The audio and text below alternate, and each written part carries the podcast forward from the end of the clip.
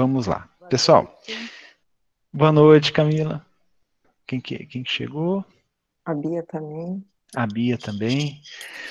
É, hoje, a Denise ia falar sobre o capítulo 28, mas ela ainda não chegou. Deve estar chegando do trabalho. Então, a gente vai começar a falar sobre ele, a estudar sobre ele. Eu fiz alguns apontamentos aqui, então eu não preparei, é de última hora, tá? Então vocês vão ter que ajudar a gente aqui. A Rita também me ajuda e quem é, tiver feito algumas anotações é, podem ajudar. É o capítulo 28 em serviço. É, eu só vou ler essa primeira introdução para a gente lembrar é, do que traz o capítulo, tá? Encerrada a prece coletiva ao crepúsculo, Tobias ligou o receptor a fim de ouvir os samaritanos em atividade no umbral. Aqui ele se refere àquele, àquele grupo de tarefeiros de nosso lar que é, vai, vem até as regiões mais escuras do umbral, vamos dizer assim, né? mais densas, e os vales, aqui a gente sempre ouve falar vales de suicidas, vales dos sofredores, é, esses lugares estão cheios dessas equipes que lá no nosso lar recebem o nome de samaritanos, tá? Então ali, é, Tobias ligou esse receptor, né, que é, funciona quase como um rádio, né, que a gente tem atualmente aqui na, na Terra, é, e eu fiz um apontamento seguinte, ó, justamente curioso, vinha saber que as turmas de operações dessa natureza se comunicavam com as retaguardas de tarefa em horas convencionais. Eles mantinham esse contato. Isso eu achei bem interessante. A gente vai ver posteriormente nesse capítulo é, que esse contato é, é importante, por exemplo, olha, nós estamos resgatando tantos as, é, espíritos, tantos irmãos sofredores aqui no umbral, e nós estamos voltando. É claro que eles vão percorrer percorrer um caminho, um caminho na espiritualidade até eles chegarem. E dava tempo é, de preparar, né, fazer os preparativos para receber esses irmãos. Né? É, como o, o livro está trazendo aqui, né, ele, fa ele fala que os samaritanos é, é, que estavam se comunicando com o Ministério de, da Regeneração, que era lá onde André Luiz estava, estava trabalhando, né? É, eles estavam retornando com 29 irmãos para serem atendidos. 22 em desequilíbrio mental e 7 em completa inanição psíquica. Então, eles não respondiam a nada, é, nenhum estímulo é, psíquico. Então, eles não estavam, eles eram, esses sete, né, é, estavam em estado, vamos dizer assim, bem grave, bem grave mesmo, enquanto os outros não estavam tão melhores assim, né. Chegaremos alguns minutos depois da meia-noite. Pe é, pedimos providenciar. Aí ele fala sobre aquilo que eles estão provi é, precisam providenciar, né? E aí André Luiz ficou realmente impressionado com aquilo. E aí, é, deixa eu ver aqui, ele até perguntou assim, como assim? Por que esse transporte em massa? Não são não são todos espíritos, é uma coisa que a gente sempre acha, né? Tipo, é Harry Potter, né? Que é, vai fazer, mexer uma varinha, aquilo, como é que eles falam lá, como é que é? Que eles vão de um lugar para outro, eu sabia os nomes lá quando eu era mais jovem, hoje em dia já não sei mais. Aí, eles aparecem em outro lugar, só que, como a gente tem essa visão infantil ainda, que os espíritos poderiam aparecer e desaparecer em qualquer lugar. Né? Isso não é verdade. Não é dessa forma que esses espíritos que estão em condição mais material, vamos dizer assim, em condição de sofredores, que ainda não têm essas capacidades desenvolvidas, conseguem fazer. Por isso que eles são transportados. Né? E aí eu acho que até aqui o Tobias lembra que é, o próprio André Luiz foi transportado dessa maneira. Né? Ele não apareceu simplesmente deitado numa caminha confortável lá no, no Ministério do Auxílio. Não, não, não, é, não foi assim que aconteceu. Ele foi trazido até nosso lar por Clarencio e mais dois irmãos abnegados. Né? E eles vieram ainda depressa. E aí, é, o Tobias faz essa, essa, essa observação. É preciso recordar sempre que a natureza não dá saltos e que na Terra ou nos círculos do umbral estamos revestidos de fluidos pesadíssimos. Então, esses irmãos, eles não conseguiam fazer isso. Não quer dizer que outros espíritos não, não consigam. Né? Mesmo encarnados, a Rita me passou um documentário fantástico do Eurípides Barçanufo. Eu, eu acho que todos nós poderíamos assistir, é de uma qualidade incrível, falando que o Eurípides tinha esse desdobramento e materializava em outro lugar. Gente, é um homem que era encarnado, desdobrava e materializava, né? fazia cirurgias, fazia partos em outros lugares. É, isso são histórias fantásticas. Aqui, esses espíritos não conseguiriam. E é claro que espíritos é, mais elevados, eles conseguem fazer isso com mais facilidade. A gente vai ver até o final do livro a Narcisa utilizando desses recursos, tá? Não vou dar spoiler para quem não terminou o nosso lar ainda, mas a gente vai conversando. E aí eles falam sobre a preparação de um pavilhão, né, é, do que eles podem fazer, e também que é, aqui o, o, o Tobias, né, é isso mesmo? O Tobias ele lembra que né, várias pessoas foram alocadas em outros trabalhos, eles estão em uma, é, um, uma grade de trabalhadores bem reduzida ali no Ministério da Regeneração, né, ali nesse, nesse, nesse auxílio. Aí ele fala assim, ó, precisamos de pessoal, do pessoal do serviço noturno, porquanto os operários em função com os samaritanos chegarão extremamente fatigados. Então, assim, esses é, trabalhadores dos samaritanos, né, eles aqui é realmente uma exigência muito grande quando eles estão no umbral, a serviço. Nem todos são clarêncios, anicetos, ministros de nosso lar. Né? Então eles chegar, chegarão extremamente cansados, é, ainda não estão em uma elevação espiritual muito grande, então precisa sim trocar de turno, né? Essa galera chega trazendo, deixando os, os espíritos que precisam ser atendidos, e esses espíritos vão ser atendidos por uma outra equipe, já que esses samaritanos vão descansar, eles precisam recompor as energias, né, mesmo sendo espíritos. E aí o André se oferece, né? Aqui, aqui a gente vê, ofereço-me com prazer para que possa, para que possa aproveitar. Lembrando que Clarencio falou para ele aproveitar, tanto a Laura falou para ele aproveitar qualquer oportunidade, agarre-se ao serviço. Isso deixou Tobias muito feliz, né? Porque toda mão de obra, todo, toda mão de obra, todo o, o esforço em ajudar era muito bem-vindo naquele momento. Né? É, deixa eu ver o que mais que a gente tem aqui. Se eu anotei mais alguma coisa. Vocês lembram de mais alguma coisa interessante nesse capítulo? A última anotação que eu tenho aqui é bem no final. É, se alguém quiser falar, eu, senão eu falo aqui, ó, que bem no final ali, né, é, ah, deixa eu lembrar aqui. Preciso encontrar alguns espíritos amados na Terra. Ah, sim. É uma conversa que o André Luiz tem com a Narcisa, bem no final, né? É, que eles começaram a falar sobre. Começaram a conversar, e o André Luiz sempre com aquela vontade de rever os, os, familiares que ficaram na Terra, a esposa, os filhos, né?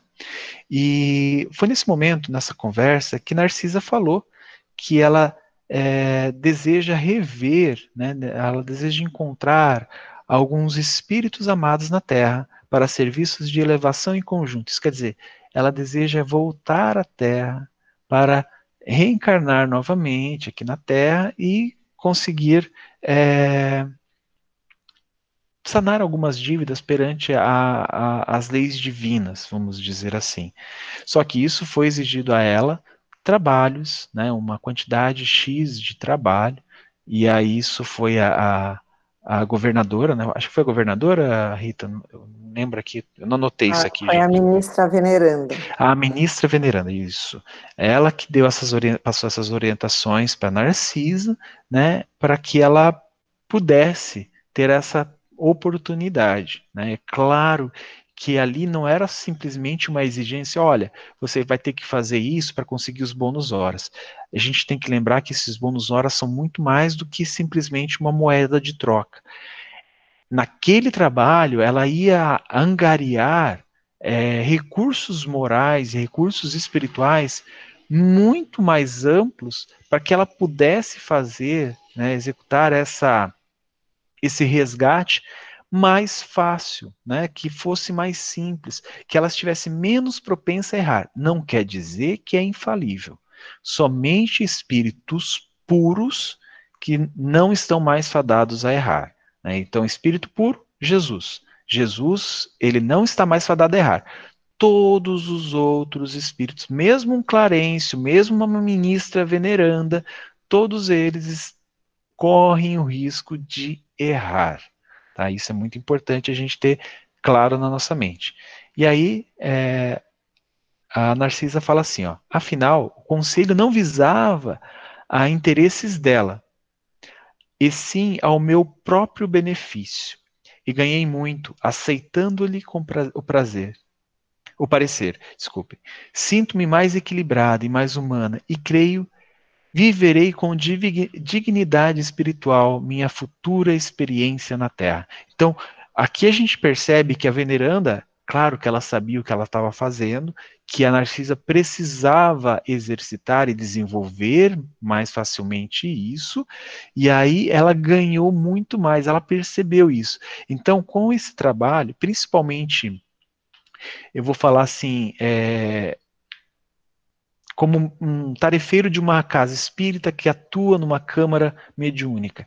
Eu, eu nesse, nessa tarefa, eu acho que a pessoa que mais é, tem proveito lá sou eu, como médium. As experiências que a gente aprende, as coisas que a gente vê, as mensagens recebidas pelos mentores e muitas vezes os avisos é, deixados pelos obsessores ajudam muito mais ao próprio médium do que aquele que está sendo assistido. Né? Eu acho que isso é uma coisa que eu trago muito para a vivência espírita, que eu acho isso uma coisa é, muito legal, principalmente para quem é, realmente se dispõe a isso. Bom, eu terminei o capítulo, bem rápido.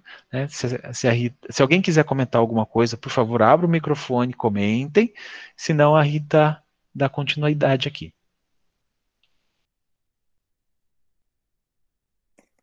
Eu vou colocar aqui, se alguém, enquanto eu coloco para apresentar, se alguém quiser, acho que é isso mesmo, Ju. Fala, Bia. É nesse capítulo que fala do que ele ficou assim muito abismado quando viu sair uns fluidos do, do, dos espíritos que chegaram. É. É, né? Uhum. Achei achei bem legal, porque eu fiquei pensando, meu Deus, como até depois da morte, né, do desencarne, carrega-se tudo isso, né? É, imagina só, você está desencarnado e de repente você está soltando uns fluidos fétidos. Como que pode isso, né? A gente acha que depois que morre fica tudo bonito, né? Não vai ter mais isso. É, então, e esses fluidos, a gente acho que falou na semana passada na aula, né, que a Denise não concluiu, são, são frutos, Bia, é, de, de é, emoções, sentimentos, é, o que a gente chama de formas pensamentos, são, são, são problemas, é, até a raiva, tudo que o espírito trouxe com ele, veio acumulando né, durante encarnado, não resolveu, e aí ele acaba é, lá no enquanto está sendo socorrido, tendo que expurgar através desses fluidos toda essa quantidade de sentimentos que para eles não vai agregar mais nada. É bem interessante mesmo. Bem interessante. E eu eu já já passei por isso em vida. Uma vez na aula, eu passei muito mal aí na casa espírita. E aí eu tive que correr pro banheiro e eu vomitava preto e era fedido. Então, na hora que eu li isso, eu falei, meu Deus, estava saindo tudo de ruim mesmo naquele momento. Porque eu tinha tomado o passe, eu tinha né, feito lá o tratamento, e saía esse líquido preto, fedido. Gente, que coisa. Ah, tá vendo só? Ju, você quer complementar alguma coisa? Que bom que você conseguiu expurgar, porque normalmente a gente, a gente vai, vai acumulando. Eu não ia falar nada, mas que bom que você conseguiu tirar isso. É. Bom, vamos lá. Então, vamos falar. Eu acredito que a gente termine os dois, porque o 29, principalmente, é um capítulo bem mais fácil, assim, mais suave, né? Que é continuando a Narcisa e o, e o André Luiz continuaram lá enquanto ele queria fazer mais questionamentos para ela, só que logo ela começou a ser chamada, né, por um, um outro assistido lá na, nas câmaras, e aí, enquanto Narcisa consolava o doente, aflito, né, o André fala, fui informado de que me, chamar, que me chamavam aparelho de comunicação urbanas. André, empolgado no serviço das câmaras de retificação, acabou que esqueceu de avisar, avisar a senhora Laura que ele passaria na tarefa à noite em tarefa. Então, André ficou lá naquela empolgação, queria bastante servir, e acabou esquecendo de avisar, lembrando que ele estava morando com a dona Laura e o Lísias, e a dona Laura estava preocupada porque ele não tinha retornado para casa. Lembrando que ele ficou com, se sentiu super amado, de, de sentir que ela expressava esse sentimento materno, de afeto materno mesmo, dessa preocupação com o André. Ele voltando ao trabalho, ele se depara com Narcisa em atendimento a um rapaz que gritava em desespero solicitando socorro. E acredito que todos tenham lido né, o, o, capítulo. Francisco ele estava num estado mental bem deplorável, né, tendo vários é, que nós podemos chamar de ataque de pânico. André Luiz fala que ele estava em estado de demência. E a Narcisa ela atende o, o, o Francisco com passes magnéticos, e além dos passes, ela vai instruindo, fazendo com que ele se acalme, para que ele saia daquela situação mental que ele se encontrava. Recordando que ele ficava gritando por socorro, que ele estava é, se vendo sendo perseguido e, e pediu auxílio da Narcisa. Então, além do passe, ela também é, com, a, com, além do magnetismo do passe, com o magnetismo também com o envolvimento do amor, das palavras, ela fazia com que ele saísse daquele, daquela, daquela situação mental. E André ficou sem entender o que estava acontecendo, né? Que, por quem será que, que o Francisco estava fugindo? E aí ele pergunta: a quem se refere o doente? Indagou impressionado. Porventura estaria sendo assediado por alguma sombra invisível? que André ficou procurando ver alguma coisa, ver se tinha alguém lá atormentando ele. E aí a, a, a Narcisa sorriu e falou: trata-se do, do, seu próprio cadáver. Aí o André falou: como, como é que é? Aí ela explica: o pobrezinho era excessivamente apegado ao corpo físico e veio para a esfera espiritual após um desastre oriundo de pura imprudência esteve durante muitos dias ao lado dos despojos, em pleno sepulcro. Sem se conformar com a situação diversa, queria firmemente levantar o corpo hirto. Tal o, o império da ilusão em que vivera, e nesse triste esforço gastou muito tempo. Amedrontava-se com a ideia de enfrentar o desconhecido e não conseguia acumular nem mesmo átomos de desapego às sensações físicas. Então, ele se encontrava completamente despreparado para a vida após a vida, para o desencarne. Ele não sabia, ele tinha um medo muito grande de enfrentar o que, que iria acontecer com ele depois daquele ocorrido, fora o apego ele, excessivo ao corpo físico que ele tinha. Então, ele não conseguia encontrar forças nem para se livrar das sensações que ainda o corpo físico, durante a, aquele processo de decomposição mesmo, ele sentia no perispírito todas essas sensações do corpo físico, que o corpo físico estava sofrendo. Não valeram socorros das esferas mais altas, porque fechava a zona mental a todo pensamento relativo à vida eterna. Então, assim, é o plano espiritual o tempo todo tentando socorrer, às vezes acontece isso com a gente também, né? Nossos mentores, o plano espiritual fica tentando socorrer a gente, só que a gente está com, com, com, a nossa frequência mental tão cristalizada numa situação de raiva ou de medo, numa situação ruim que a gente não consegue perceber o auxílio da espiritualidade. Por fim, os vermes fizeram-lhe experimentar tamanhos padecimentos que o pobre se afastou do túmulo, tamanho de horror. Começou então a peregrinar em zonas inferiores do umbral. No entanto, os que foram pais na terra possuíam aqui grandes créditos espirituais e rogaram sua internação na colônia. Trouxeram-nos é, os samaritanos quase à força. Seu estado, contudo, é ainda tão grave que não poderá ausentar-se tão cedo das câmaras de retificação. O amigo que lhe foi genitor na carne está presentemente em arriscada missão diante de nosso lar. Então, aqui a gente observa que o caso do Francisco, a gente já viu que foi, é um caso muito parecido, inclusive, com o do André Luiz, porque o André Luiz foi socorrido por, por acréscimo de misericórdia e por conta também dos créditos que a mãe dele tinha por ser um espírito já de, de um alcance é, moral grande. E que aconteceu também com Francisco, acabou que sendo socorrido por súplicas, pela, pela intervenção dos pais, lógico que se não tivesse merecimento, ele não, não tem súplica, né, que resolva que se realmente, se, se não for para ele ser, se não for para o bem dele.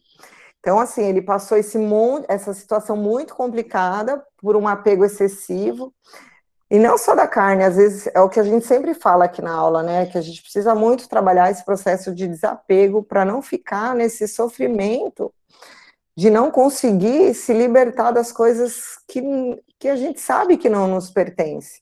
As coisas materiais para a gente às vezes até é mais fácil, mas a nossa família, os nossos filhos, os nossos companheiros, né?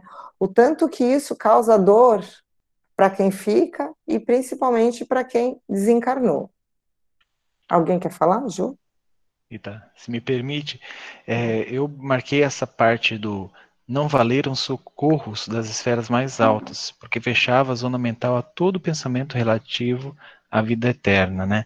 É, isso é interessante porque, assim, ele fala que ele não conseguia nenhum átomo, então, assim, nem a parte menor, né, que a gente tem de, de, de, de tamanho, né, é, conseguia é, colocar os sentimentos dele, essa ideia de vida eterna, da imortalidade. Então, assim, até mesmo esferas mais altas, mentores, como você falou, enviando essas é, rogativas, enviando esses auxílios, esse envolvimento, nem isso conseguia fazer com que ele entendesse que é, ele estava agora na verdadeira vida. Né? Parecia que ele ainda queria voltar para aquele corpo e viver na, na terra. Né? É, André Luiz, como você falou, é excelente essa comparação entre os dois. Mas André Luiz, é, uma vez que despertou, né, quando ele fez aquela oração com alma, né, que ele despertou, ele despertou para para a vida. Esse nosso irmão Francisco, nem isso. Então, assim, o que eu consigo perceber aqui, a mente estava tão fechada que nenhuma oração, nenhuma prece, nenhum entendimento que ele era um filho de Deus, ele estava conseguindo é, abrir. Né, porque a gente sabe que a nossa mente ela precisa dessas é, destravar algumas coisas e, é, e esse nosso entendimento que nós somos filhos de Deus. Quantas vezes a gente não encontra pessoas na nossa vida que elas não têm noção de que elas são filhas de Deus, que são amadas, né, que são é, irmãos e que podem e devem né, buscar a felicidade. Então, esse irmão aqui, ele não, não, não despertava para isso. Né, essa é minha, minha visão né, nessa parte do texto. É verdade, Ju. E também, ó, é, é, essa é uma parte que, que a gente uma grande maioria ainda da, da humanidade ainda vive nessa, nesse, nessa ilusão de achar que realmente a vida é só isso, é só essa na matéria e que você não tem mais nada após essa experiência da carne. Por isso, essa dificuldade tão grande mesmo de resgate, até pela falta de conhecimento e de aceitação mesmo da vida após o desencarne. Vamos lá. E aí o André pergunta se o pai vai, os pais vão visitar de vez em quando, né, o, o doente. E aí ela, a Narcisa relata: já veio duas vezes e experimentei grande comoção observando-lhe o sofrimento, discreto. Tamanha é a perturbação do rapaz que não reconheceu o pai generoso e dedicado.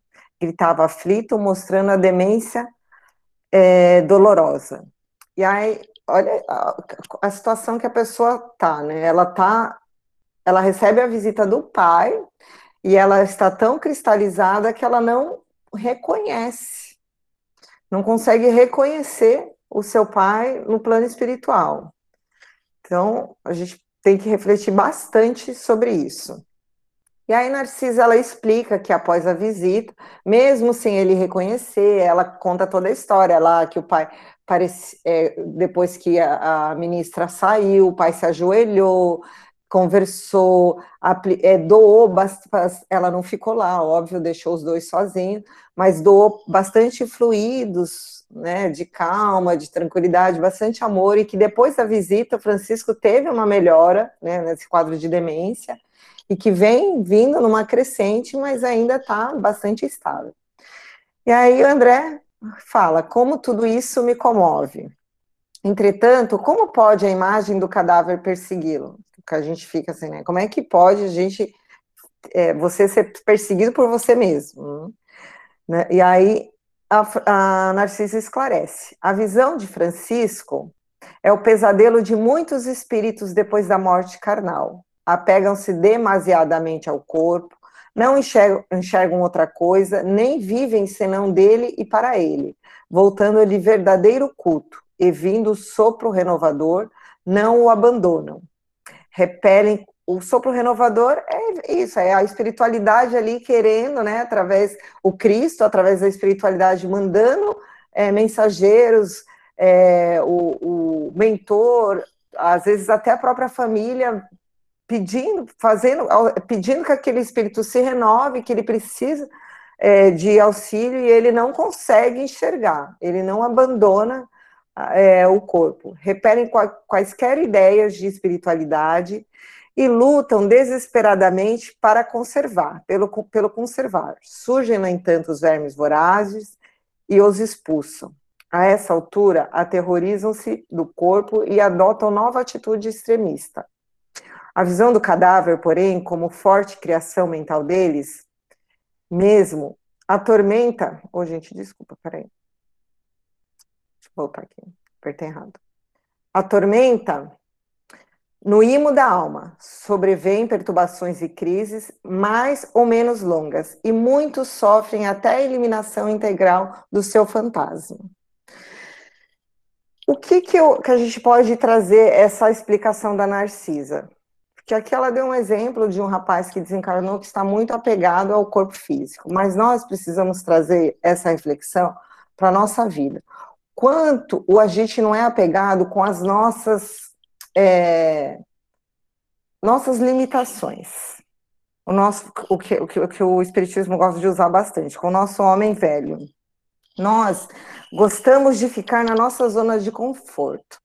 Então aí a gente fica como Francisco, não quer enxergar outra coisa, ou às vezes até enxerga, mas prefere ficar agarrado agarrado nessa. Né, na, eu prefiro ficar agarrada na Rita que eu sou, porque é muito difícil me livrar do, dessa Rita. Não que eu tenha que me livrar dela, mas o mais difícil ainda é eu aceitar que essa Rita não serve mais e que eu preciso renovar, que eu preciso seguir em frente. E que para eu, para que eu possa seguir em frente, eu preciso abandonar essa Rita, que já serviu durante esses 40 anos, mas agora eu preciso de que a Rita siga em frente de uma forma diferente. E para isso eu preciso me desapegar, desapegar dos meus conceitos, de algumas coisas que é, eu, de algumas máscaras que eu usei, de algumas coisas que a gente sabe no nosso íntimo que não serve, que não, que não, não nos ajudam mais. Muito pelo contrário, que nos atrapalham de seguir em frente, que nos atrapalham nesse processo de renovação. Então a gente precisa fazer o que a, o que a Narcisa fala para o André. A gente precisa estar atento e abrir os olhos para perceber quando esse sopro de renovação vem para a gente. Porque ele vem o tempo todo, tocando no nosso íntimo. A gente sabe quando a gente precisa dar esse passo, precisa mudar. Só que a gente fica com essa insegurança, porque é muito mais fácil a gente nos mantermos na nossa zona de conforto do que dar esse primeiro passo para a renovação. Mas, como Francisco, a partir do momento que você consegue se libertar, a tendência é só crescer. É só crescimento. Ninguém regride. A, a nossa tendência é sempre progredir.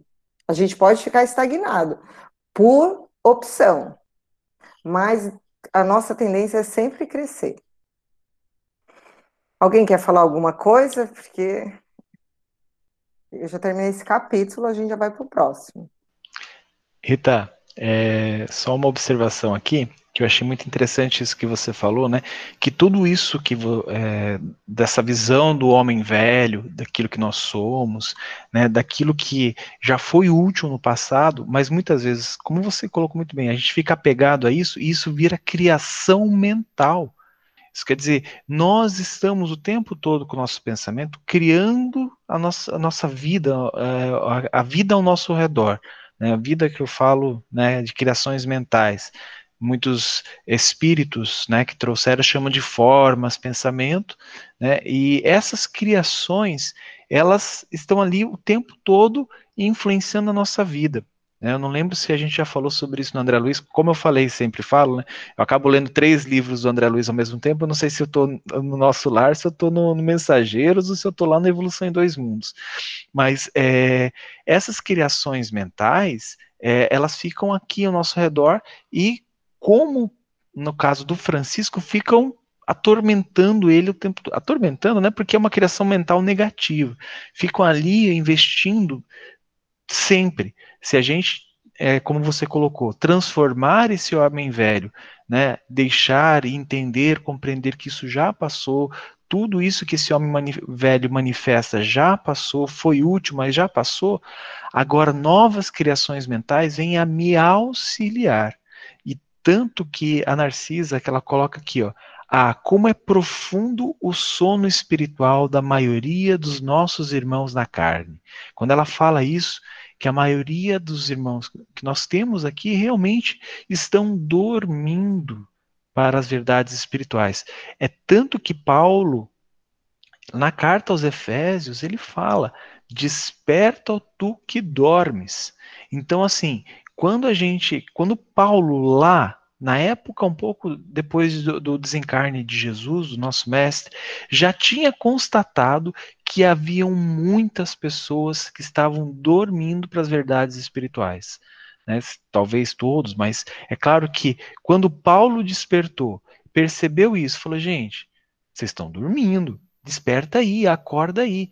E às vezes nós aqui no, no Espiritismo, é, ou qualquer outra corrente que fale o bem do, do Cristo, falem é, o bem das pessoas, das verdades universais, né, que é o amor, é, ainda estamos dormindo, né, porque nós não acordamos para essas verdades. E é por isso que a Narcisa ela faz essa pontuação, né, como é profundo o sono espiritual da maioria de nossos irmãos que estão aqui na carne, encarnados. Alguém quer falar mais alguma coisa? Isso mesmo, Ju.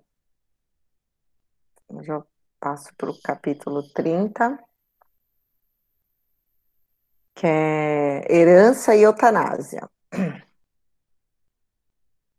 Então, recordando, ainda não voltara a mim da profunda su surpresa, quando Saluxo se aproximou informando a Narcisa. Nossa irmã Paulina deseja ver o pai enfermo, no pavilhão 5. E antes de atender, julguei razoável consultá-la, porque o doente continua em crise muito aguda. Então veio uma irmã de fora para visitar uma pessoa que estava lá internada, e o Saluxo, um trabalhador lá também das câmaras, foi consultar a Narcisa é, por, por, por receio mesmo, porque o assistido ainda estava numa situação ruim. E aí o André falando que a Narcisa, mostrando gestos de bondade, acentuou: manda entrar sem demora. Ela tem permissão da ministra, veneranda, visto estar consagrando o tempo disponível em tarefa de reconciliação dos familiares.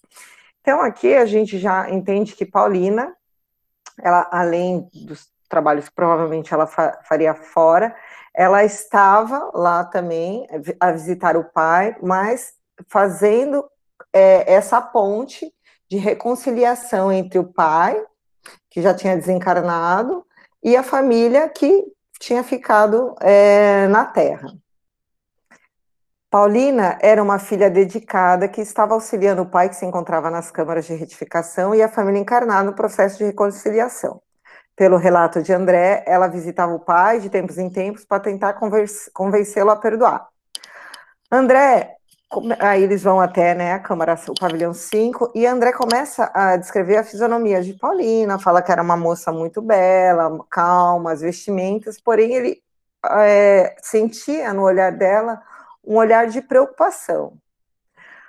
André relata, aí eles vão até as câmaras e ele começa a relatar a, o sentimento e as sensações que ele estava tendo com a aproximação a, até chegar onde o pai da Paulina estava internado que era um mix de sentimentos ruins e, de, e que começaram a tomar conta de André Luiz.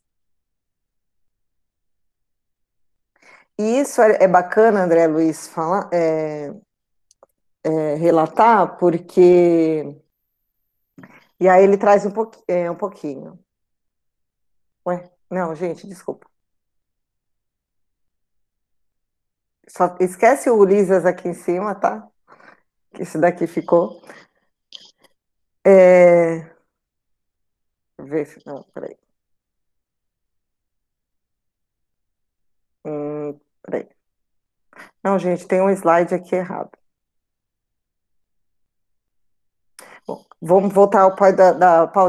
E André começa a relatar que ele começa a sentir um mal-estar, começa a ter um sentimento de repulsa pelo pai da Paulina, pelo jeito, é, explicar que ele era um senhor, que ele tinha uma aparência ruim, uma aparência de, carrancudo, e isso ele começa a trazer para ele todas essas sensações de repulsa com relação ao pai da menina.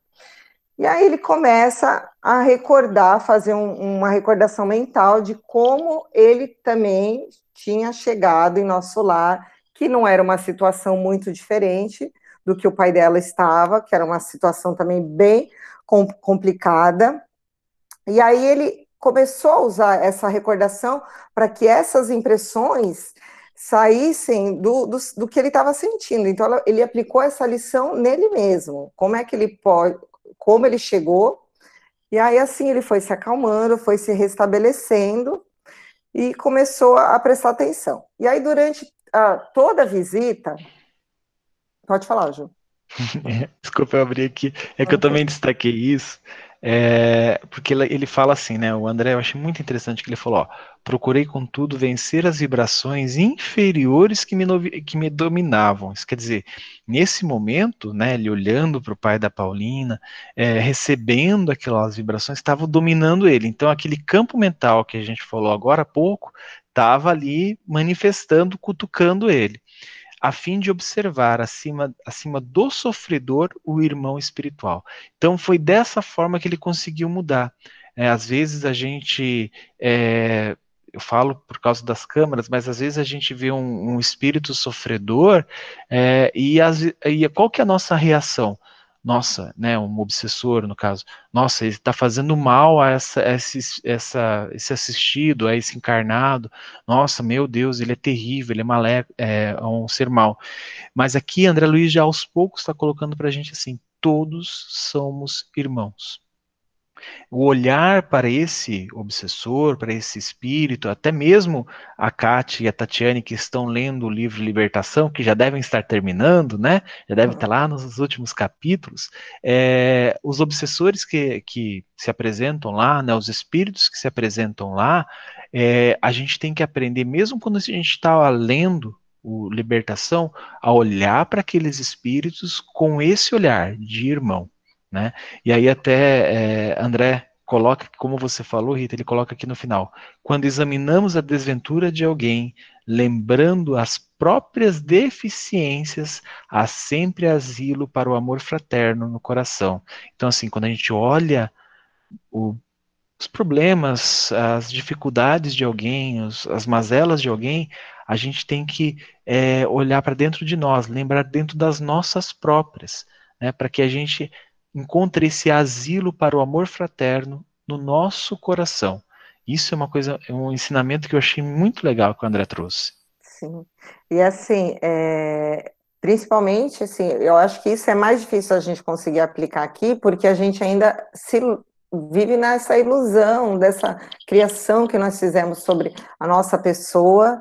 Então a gente vive nesse, nesse teatro interno e lá no mundo espiritual, André, ele já consegue ter essa resposta mais rápido, justamente porque as ilusões ali, ele já passou dessa fase da ilusão, né? Agora ele já sabe todas as limitações, ele já é, assimilou e entendeu e aceitou as limitações que ele tem. Isso que é o, por que, que a gente vive na ilusão? Porque nós não aceitamos as nossas limitações. Então a gente acaba não se colocando às vezes no lugar do outro porque acha que você que a gente não tem inveja, que a gente não, não tem rancor, que a gente não tem não tem essas limitações aí que todo mundo que está encarnado na Terra tem. Então esse processo para a gente é mais difícil por isso, porque a gente não aceita ainda essas nossas limitações. Mas voltando lá, a Paulina ela ficou numa conversação com o pai, tentando e o pai ainda com aquelas criações mentais da, última vivência que ele teve na Terra, que ele tinha passado por uma situação, a família estava com bastante perturbação, com bastante problema com os filhos. A gente, é, lembrando, um dos filhos até serviu um remedinho né, vamos dizer assim, para que o pai partisse logo por interesses é, é, teoricamente, né, ele queria falar que era para que o pai não sofresse, mas a gente sabe lá na frente que não, que era pra, por interesses é, financeiros. Né? Então, a Paulina estava ali naquele processo de convencer o pai a perdoar os filhos, a mãe, só que o pai ele estava numa cristalização mental também tão grande e ele gritava, ele estava vivenciando aquelas últimas horas o tempo todo, o tempo todo. E aí André, ele nos relata que ela sempre com palavras de ternura e o pai em nenhum momento ele expressava qualquer tipo de palavra de ternura, de amor, nada. Ele o tempo todo brigando, gritando é, mantendo aquele estado mental do desencarne dele mesmo, que era de raiva e de muita mágoa. E aí a Paulina falava: ouçamos, papai, a lição de Jesus, que recomenda nos amemos uns aos outros. Atravessamos experiências consanguíneas na Terra para adquirir o verdadeiro amor espiritual. Aliás, é indispensável reconhecer que só existe um Pai realmente eterno, que é Deus mas o Senhor da vida nos permite a paternidade ou a maternidade no mundo, a fim de que aprendamos a fraternidade sem mácula. Nossos lares terrestres são cadinhos de purificação dos sentimentos, ou templos da união sublime. O, a, a, a caminho da solidariedade universal. Muito lutamos e padecemos, até adquirir a verdadeira, verdadeiro título de irmão, Somos todos uma só família na criação, sob a bênção da providência de um Pai único. Então, aqui ela nos traz um, uma, duas lições, né? Primeiro é do, do segundo mandamento, que é amar, amar uns aos outros, e a importância que é da, da paternidade, da maternidade, da convivência familiar, que a gente está cansado de ouvir, mas a gente aplica pouco que a, nosso lar é a nossa escola, é onde Deus nos colocou para que nós aprendamos mesmo o que é o verdadeiro amor sublime, sem querer nada em troca, sem tirar vantagens, é onde a gente começa a exercitar a fraternidade, que um dia nós conseguiremos estender essa fraternidade, esse amor para todos os seres viventes da Terra, e não só para os que convivem conosco embaixo do nosso teto. Então, nós estamos aqui num processo de. Nós somos estagiários estagiários de espíritos que um dia conseguirão viver nessa fraternidade, que é isso que Deus espera de nós. E nós iremos conseguir. O tempo que a gente vai levar, nós não sabemos. Uns levarão menos tempo, outros mais, mas é no exercício da maternidade, da paternidade, da, do exercício de fraternidade que nós temos com os nossos pais, com os nossos irmãos. É aqui dentro que a gente começa a, a ter um, essa noção do que é o verdadeiro amor espiritual. E aí eu trouxe, é, que está, se não me engano, é João capítulo 13, é, 31 e 35, que é amar uns aos outros, que é o novo mandamento que o Cristo nos trouxe. Né? Então, é, que é o 34, para ser mais específico, dou-vos é, dou um novo mandamento, amai-vos uns aos outros, assim como vos amei. Amai-vos também mutuamente. Isso foi Jesus conversando com os apóstolos, porque eles, lembram todos, eram judeus, e eles tinham os, os, os dez mandamentos lá, mais de dez, tem mais, inclusive, mas os dez mandamentos são as leis que Moisés escreveu na Torá, e aí Jesus trouxe esse mandamento que é a lei do amor, que foi o que ele fez, o que ele pregou e o que ele praticou durante toda a existência dele na Terra, e que é a lei maior, e que nós exercitamos, e um dia nós viveremos também com, com sublimidade. Alguém quer falar alguma coisa?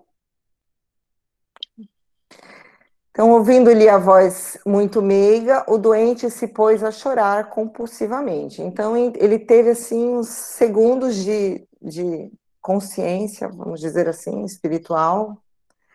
E aí ela aproveitou para pedir, perdoe Edelberto, papai, procure sentir nele não o filho leviano, mas o irmão necessitado de esclarecimento Estive em nossa casa ainda hoje, lá observando extremas perturbações. Daqui deste leito, o Senhor envolve todos os nossos influídos de amargura e incompreensão.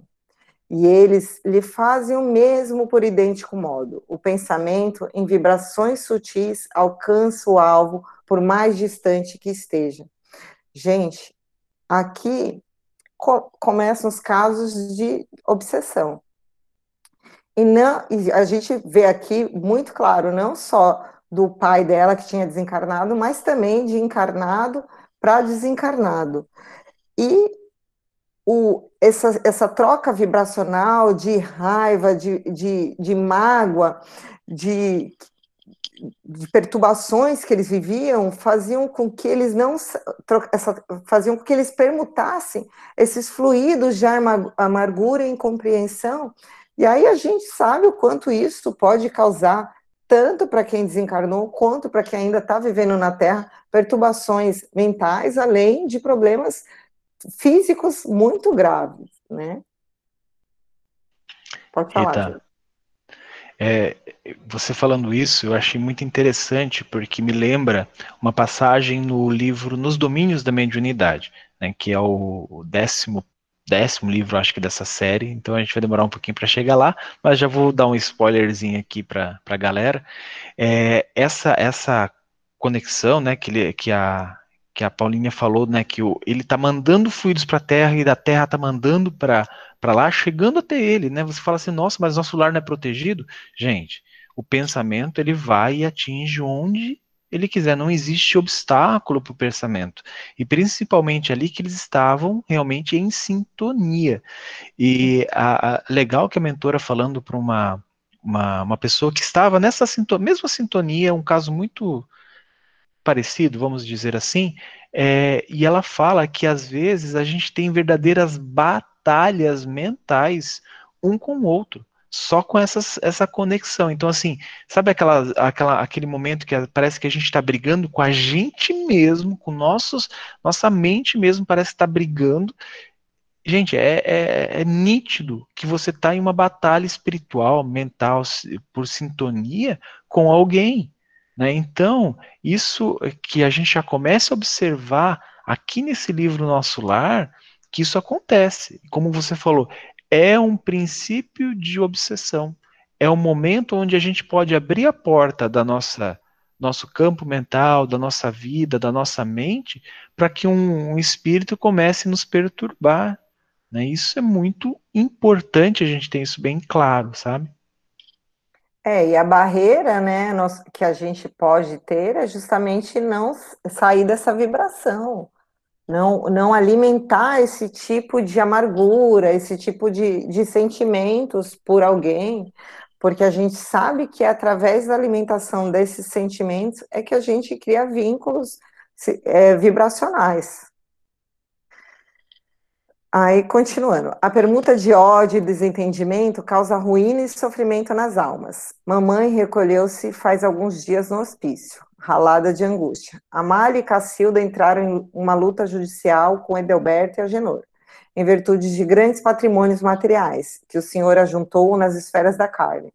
Um quadro terrível, cujas sombras poderiam diminuir se sua mente vigorosa não estivesse mergulhada em propósitos de vingança.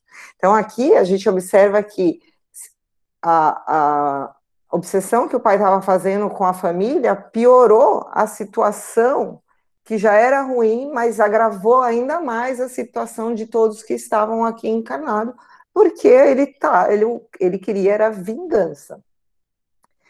E aí eu até trouxe só duas questões do livro dos Espíritos, né?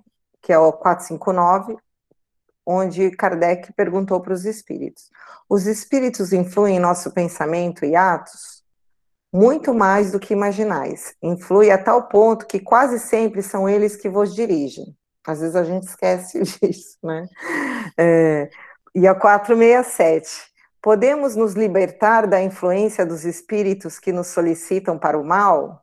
Sim, porque eles só se ligam a pessoas que se solicitam por seus desejos e as atraem por seus pensamentos. Então, foi o que a gente falou um pouquinho anteriormente. A maneira de se livrar é justamente sair dessa vibração, parar de pensar nisso, começou a ter um pensamento ruim, pede para a espiritualidade te ajudar, te auxiliar, porque senão a gente se liga mesmo.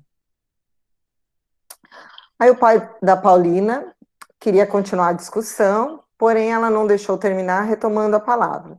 Nem sempre sabemos interpretar o que seja benefício, no capítulo da riqueza transitória. Se o Senhor assegurasse o futuro dos nossos, garantindo-lhes a tranquilidade moral e o trabalho honesto, seu esforço seria de valiosa previdência. Mas, às vezes, papai, costumamos amealhar o dinheiro por espírito de vaidade e ambição. Querendo viver acima dos outros, não nos lembramos disso senão nas expressões externas da vida. São raros que se preocupam em ajuntar conhecimentos nobres, qualidades de tolerância, luzes é, de humildade, bênçãos e de compreensão. Então, assim, a gente percebe que, assim, o problema não é você ter as coisas materiais, mas a maneira como que você vive, né, como você conduz a sua vida se você tem uma, eh, espíritos sobre a sua responsabilidade, ainda é, é muito mais sério, porque você não precisa, você não adianta só você juntar e dar uma tranquilidade financeira.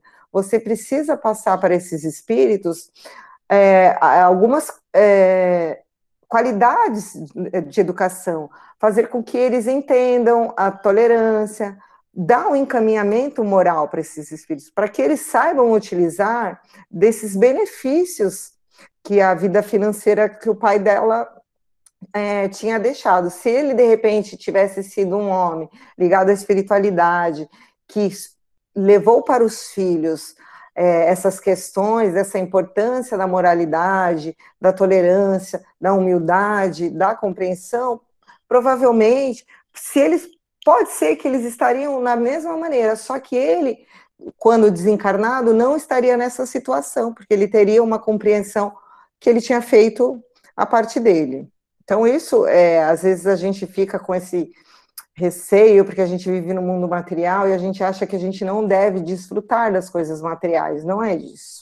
Só que a gente precisa ter equilíbrio e saber que a gente não vive só pra, pela matéria, que a gente precisa trabalhar também o lado espiritual e ensinar para os nossos filhos, principalmente, que a vida não é só matéria, que existe um propósito para cada espírito e que eles precisam ser um homem de bem.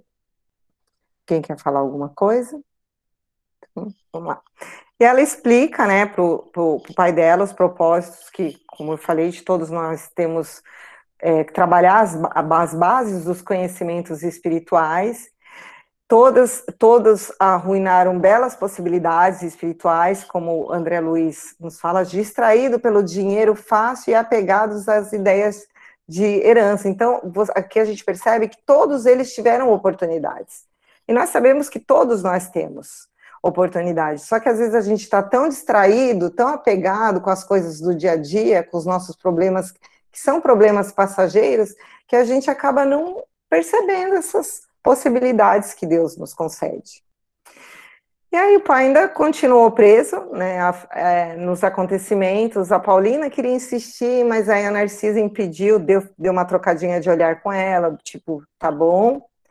E aí a Narcisa faz um breve relato do caso da Paulina e finaliza dizendo: os casos de herança, em regra, são extremamente complicados. Com raras exceções, acarretam enorme peso e legados, alegadores e alegatários. Nesse caso, porém, vemos não só isso, mas também a eutanásia. A ambição do dinheiro criou, em toda a família de Paulina, esquisitices e desavenças, Pais avarentos possuem filhos esbanjadores.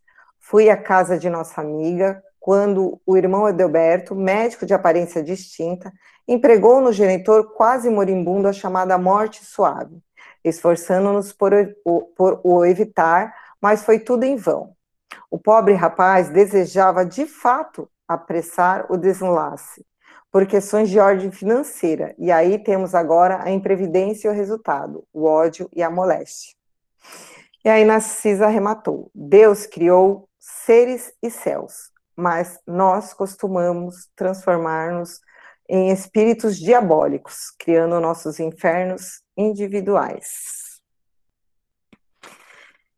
Então é isso, esse é o, é o, último slide. Eu acho que a gente precisa refletir, a gente está no horário já, que é o quanto de infernos individuais a gente às vezes não cria na nossa vida.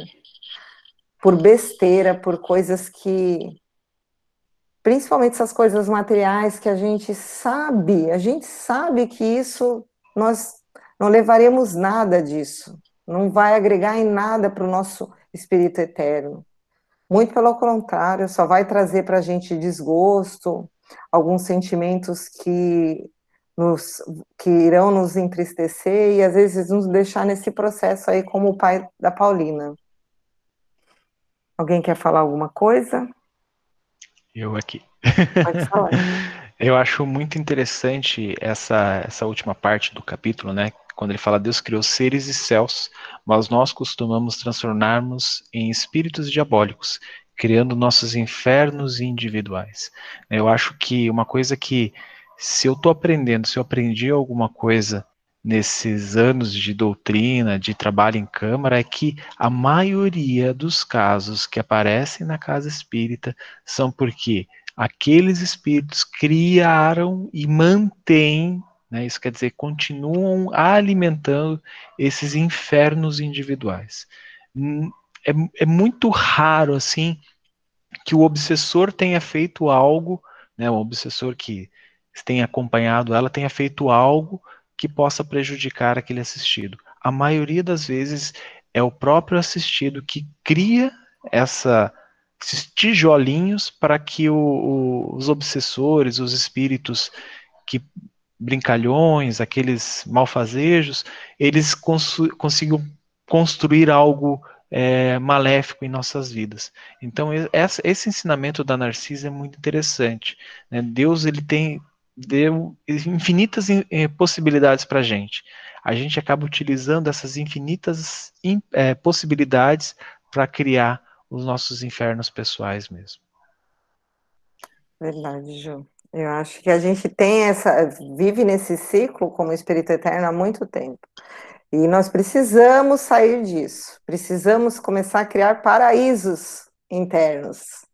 É, precisamos acreditar que nós temos o direito, sim, de ser felizes, de, de, ter, de vivermos uma vida plena, vivermos em comunhão com Deus e com as escolhas que são de Deus, que nos farão crescer, que irão, que irão nos agregar como Espírito Eterno. Então, como a gente tem essa capacidade de criar esses infernos, nós também temos essa capacidade de criar os nossos céus. Então, comecemos o nosso dia a dia. Ah, hoje vai ser um dia lindo, vou passar um dia maravilhoso.